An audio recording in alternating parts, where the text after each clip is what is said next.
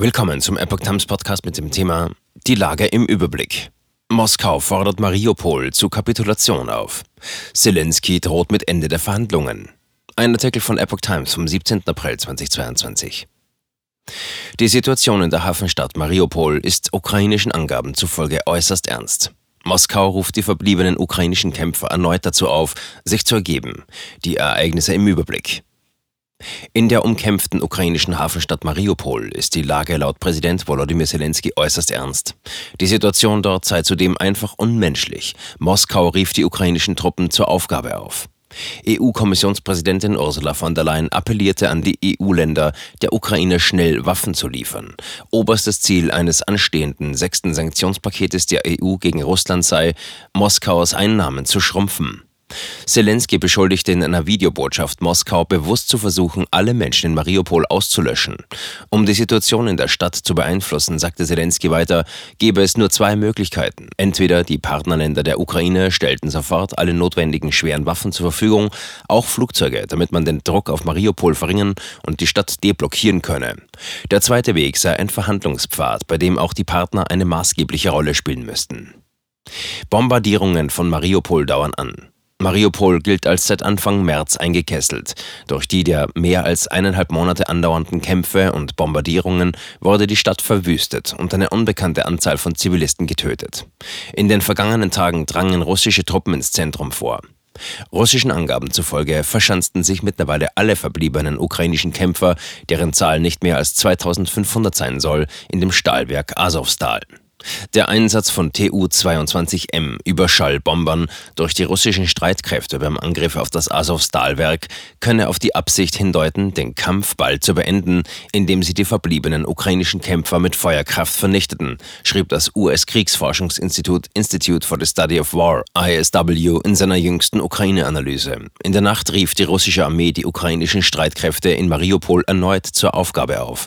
Unter Berücksichtigung der katastrophalen Situation im Stahlwerk Azov Asowstal biete man den eingeschlossenen ukrainischen Kämpfern sowie ausländischen Söldnern an, die Feindseligkeiten einzustellen und am Sonntag ab 6 Uhr Moskauer Zeit die Waffen niederzulegen, hieß es in einer Mitteilung von Generaloberst Michail Misintsev aus dem russischen Verteidigungsministerium.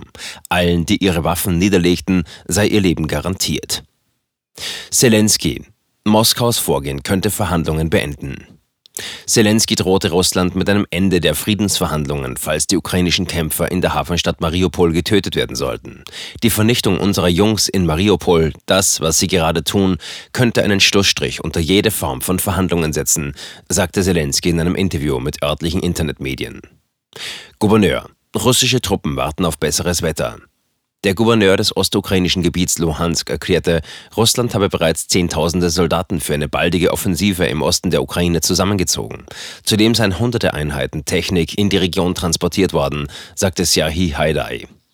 Seiner Einschätzung nach warteten die russischen Truppen nur noch auf besseres Wetter, um dann zeitgleich in den Gebieten Luhansk und Donetsk ihre Angriffe zu starten. In beiden Regionen soll nach Wettervorhersagen voraussichtlich Mitte kommender Woche der Regen aufhören und am Samstag wieder beginnen. Am kommenden Sonntag feiert die russisch-orthodoxe Kirche Ostern. Forderung nach schnellen Waffenlieferungen. Zelensky forderte erneut mehr Tempo bei den Waffenlieferungen für sein Land. Von dem Moment an, an dem sie sagen, wir haben beschlossen, der Ukraine Waffen zu liefern, bis unsere Streitkräfte die Waffen erhalten, können zwei bis drei Wochen vergehen, sagte der Staatschef in einem Interview für ukrainische Internetmedien. Der Prozess dauere zu lange. Zelensky fand offenbar bei EU-Kommissionspräsidentin von der Leyen bereits Gehör. Sie appellierte an die Länder der EU, der Ukraine schnell Waffen zur Verfügung zu stellen. Für alle Mitgliedstaaten gilt, wer kann, sollte schnell liefern, denn nur dann kann die Ukraine in ihrem akuten Abwehrkampf gegen Russland bestehen, sagte von der Leyen der Bild am Sonntag. Ich unterscheide nicht zwischen schweren und leichten Waffen. Die Ukraine muss das bekommen, was sie zur Verteidigung braucht und was sie handhaben kann. Von der Leyen. Öl und Banken im Visier. Zu den Kernpunkten eines sechsten Sanktionspaketes der EU gegen Russland, das zurzeit vorbereitet wird, sagte von der Leyen, wir sehen uns weiter den Bankensektor an, insbesondere die Sberbank, die alleine 37 Prozent des russischen Bankensektors ausmacht. Und natürlich geht es um Energiefragen. Man entwickelt zudem gerade kluge Mechanismen, damit im nächsten Sanktionsschritt auch Öl einbezogen werden kann. Özdemir fordert mehr Waffen. Ernährungs- und Landwirtschaftsminister Cem Özdemir dringt auf eine Ausweitung der Waffenlieferungen in die Ukraine, um eine globale Hungerkrise abzuwenden. Uns erreichen alarmierende Nachrichten aus der Ukraine, wo russische Truppen offenbar gezielt auch landwirtschaftliche Infrastruktur und Lieferketten zerstören, sagte der grünen Politiker den Zeitungen der Funke Mediengruppe. Das könne langfristige Auswirkungen auf die Leistungsfähigkeit der ukrainischen Landwirtschaft und damit auf die Weltversorgung haben. Das wird heute wichtig. Papst Franziskus feiert an diesem Sonntag auf dem Petersplatz in Rom die große Messe zum Ostersonntag. Es wird erwartet, dass Franziskus die Gelegenheit wieder zu einem Appell für den Frieden nutzen wird. Innerhalb der Ukraine richtet sich die Aufmerksamkeit auf die Lage in Mariupol. In Berlin geht die Diskussion um die Lieferung schwerer Waffen aus Deutschland an die Ukraine weiter.